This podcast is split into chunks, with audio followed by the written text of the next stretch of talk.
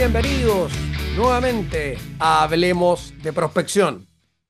Partiendo un nuevo mes, el segundo mes del año, ¿ya? Ahí aprovecho de, de decirle, ¿cierto?, a los que están, por ejemplo, en Chile y en otros países donde febrero es un mes de vacaciones, de plenas vacaciones, mucha gente, muchos salen, ¿cierto?, aprovechan de descansar, obviamente eso está muy bien, pero algunos también creen que eso trae problemas para la prospección y claro, eh, es verdad, puede ser que el volumen pueda bajar porque hay menos gente, pero ojo, que febrero quizás no va a ser el mes que cierre más negocios, pero es un excelente momento para sembrar. ¿ya? La gente que está trabajando está con más disposición a veces, está con más tiempo, está con la misma carga que el resto del año, ¿ya? y también con mayor voluntad a veces de escuchar y abrirse a, a nuevas oportunidades, nuevas posibilidades. Entonces, aprovecho de dejar pasado ese, esa información que, de la cual a veces también estoy hablando en, en redes, ¿cierto? Sobre todo en LinkedIn, pero eh, dado que está partiendo justamente este mes, quería aprovechar de recordarlo, que nunca está de más. La prospección no puede parar nunca, la verdad, pero eh, sobre todo también eh, en estos meses que para algunos pueden ser considerados como más flojos o más bajos, la verdad que son excelentes momentos para sembrar.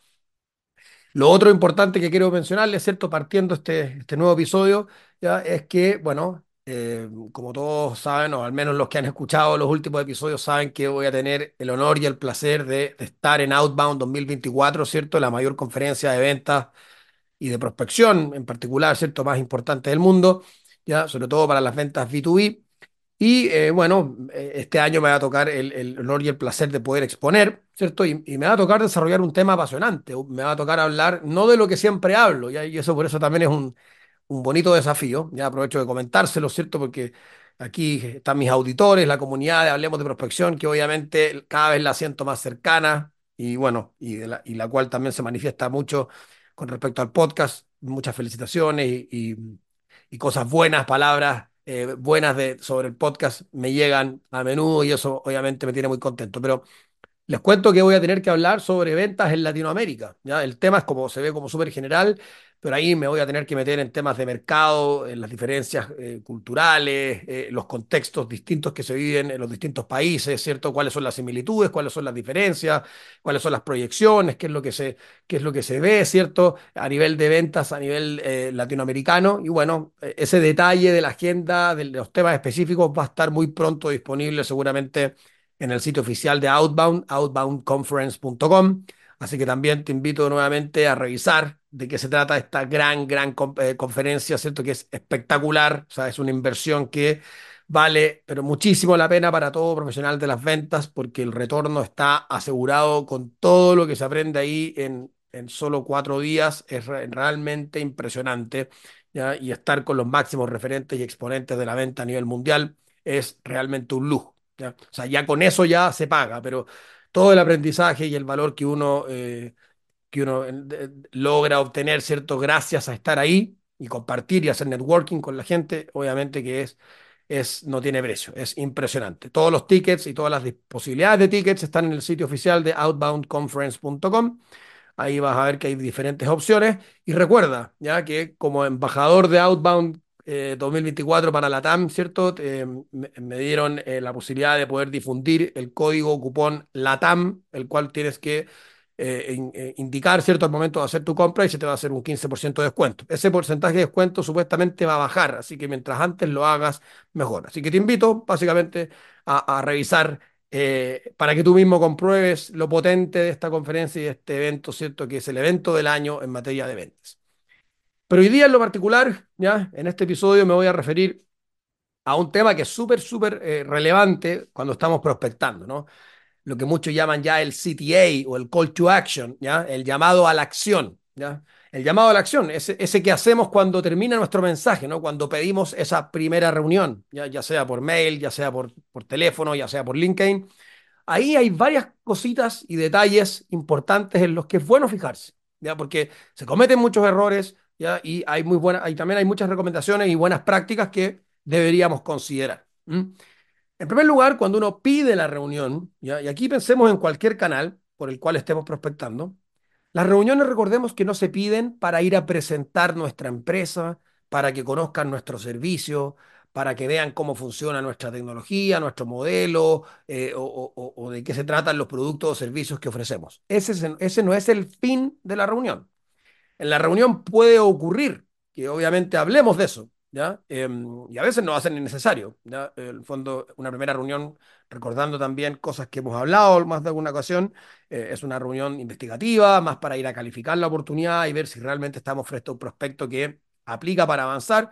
Pero básicamente, eh, eh, y podría darse que hablemos de nuestra empresa y presentemos algo, pero, pero en ningún caso es el objetivo. Por lo tanto, cuando pedimos la reunión, no podemos basarlo en eso, ¿ya? en que esa es la razón por la cual queremos reunirnos. Básicamente, la razón por la cual queremos reunirnos es poder replicar los casos de éxito o los resultados que estamos logrando en empresas similares y de esa misma forma lo podemos transmitir. ¿ya?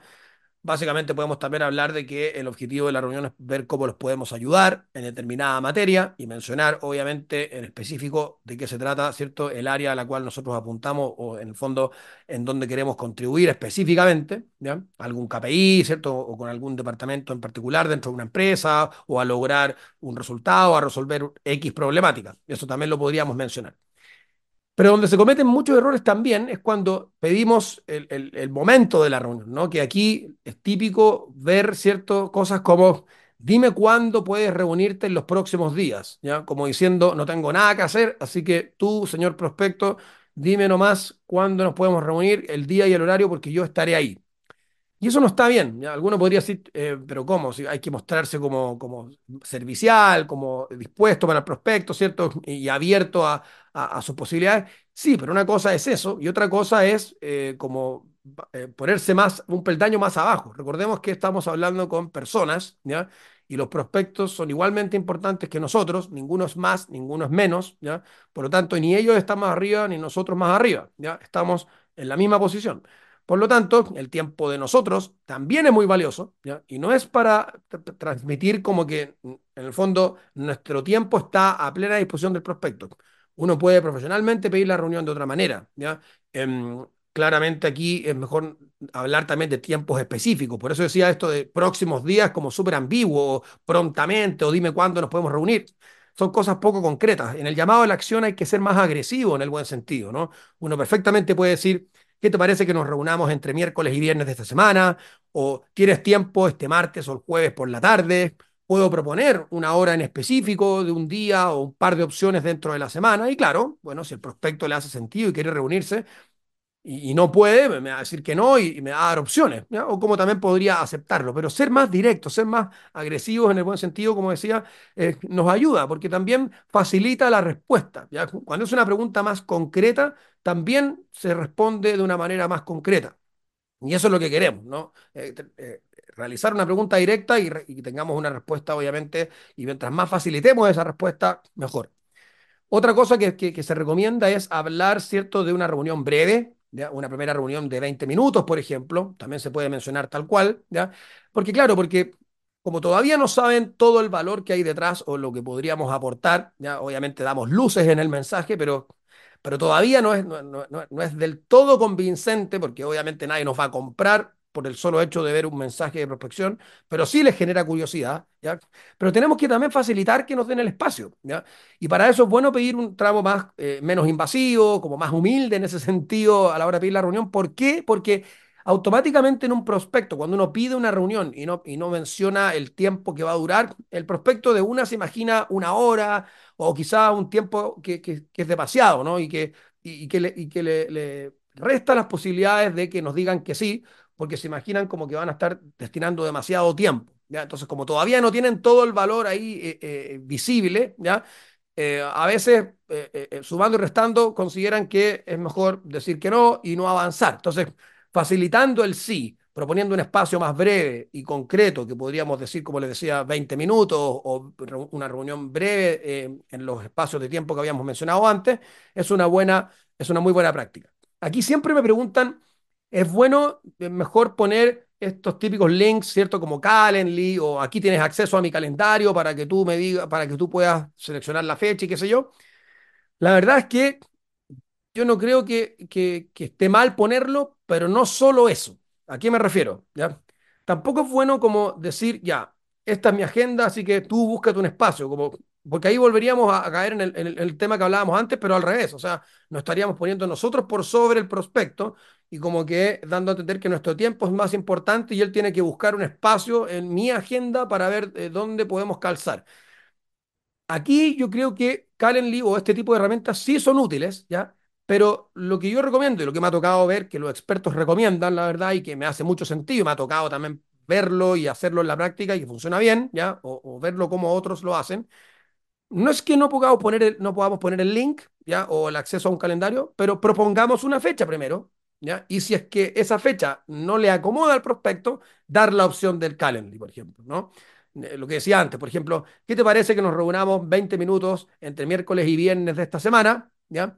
Y en el caso de que no sea un buen tiempo para ti o, o, o no sea un buen día y horario para ti, te dejo el link a este calendario, ¿cierto? O al Calendly para que puedas agendar según te acomoda. Eso sí, pero solo poner la opción del Calendly, la verdad que eh, no lo recomiendo y, cuando escuché también a, otros expertos eh, no recomendarlo me hizo mucho sentido y por eso es que lo comparto porque me ha tocado ver que funciona bastante bien. En el fondo, ahí también le estamos facilitando aún más, ¿cierto? Las posibilidades y, y nos ahorramos quizás un ida y vuelta más al dar las dos opciones. Proponer un tiempo y un día específico o un tramo de tiempo específico dentro de un rango de días específico también. Y si no, bueno, si, si no les acomoda, está la opción del calendario y ahí sí. Entonces, esas cosas son importantes traspasarlas, ¿ya? quería eh, compartirte esto porque me quedé pensando el otro día que era bueno hablar de esto del call to action porque no es menor. ¿ah? Eh, uno puede, eh, obviamente, que genera el interés y, puede lograr mucho impacto con el primer párrafo, el segundo párrafo. Recuerden que un mail, por ejemplo, idealmente no tenga más de tres párrafos de dos líneas máximo cada uno. ¿ya? Y en el caso del teléfono, uno ya como que eh, ya conectó con el, con el prospecto cuando llega el momento de pedir la reunión pero claro, si ya tenemos un, algo avanzado, obviamente que tenemos que facilitar el cierre, ¿cierto?, eh, de, de, esta decisión, ¿no? En el fondo, ahí facilitar y darle eh, fácil acceso a que nos digan que sí, y el call to action es clave para eso, por eso quería, obviamente, compartir estos tips y estas buenas prácticas em, que funcionan bastante bien. Aprovecho de informarles, ¿cierto? Que vamos a estar un par de semanitas fuera de, de, las pistas, ¿ya? Eh, me voy a tomar un par de vacaciones aquí, como los que están en Chile saben, estamos en plenas vacaciones, voy a tener dos semanas, se me viene un año bien intenso, con harta actividad, con hartos desafíos, con hartos, eh, con hartas buenas cosas, ¿no? Eh, no solamente el tema de outbound, sino que también eh, dentro del primer semestre pretendo ya tener listo y, lanzado la segunda edición de Prospección Inteligente, ¿cierto? Eh, versión actualizada, con muchos más tips, ¿cierto? Y, nuevos temas que obviamente van a venir a, a, robustecer la primera edición, así que ahí atentos también porque obviamente cuando ya tenga claridad de las fechas vamos a estar avisando. Entonces, es un año importante, con, con libro, con outbound, con una conferencia novedosa, ¿cierto? Y bueno, estarla y prepararla durante el año y hacer todas las gestiones para que resulte todo espectacular, más allá de obviamente de lo que uno siempre está haciendo, ¿cierto? A través del prospector y sobre todo en la Academia de Prospección, ¿cierto? Que yo sé que muchos de los que escuchan han pasado por ahí y los que no siempre tienen la puerta abierta, pueden ir al sitio del prospector.cl, ir al tema de la, está la sección de la Academia y ver la fecha del próximo programa abierto, partimos del 5 de marzo, de hecho, así que ahí también pueden ir a revisarlo y ojalá poder también pueden adquirir su cupo ahí mismo, ver el brochure, los horarios y los formatos, está todo en la página, todo clarito. Así que, y cualquier cosa, y no, también siempre me pueden escribir a pablo arroba elprospector.cl. Se viene un año espectacular, un año bonito, un año desafiante, así que yo me tomaré unos días de descanso, ¿ya?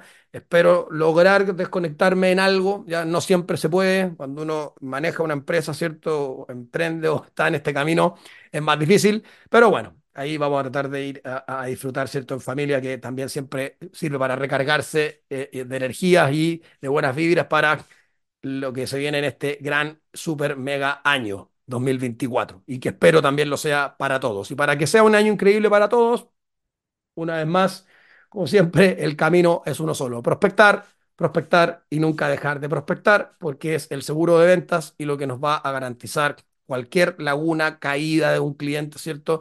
ante esos escenarios, poder estar bien preparados y no sufrir. ¿ya?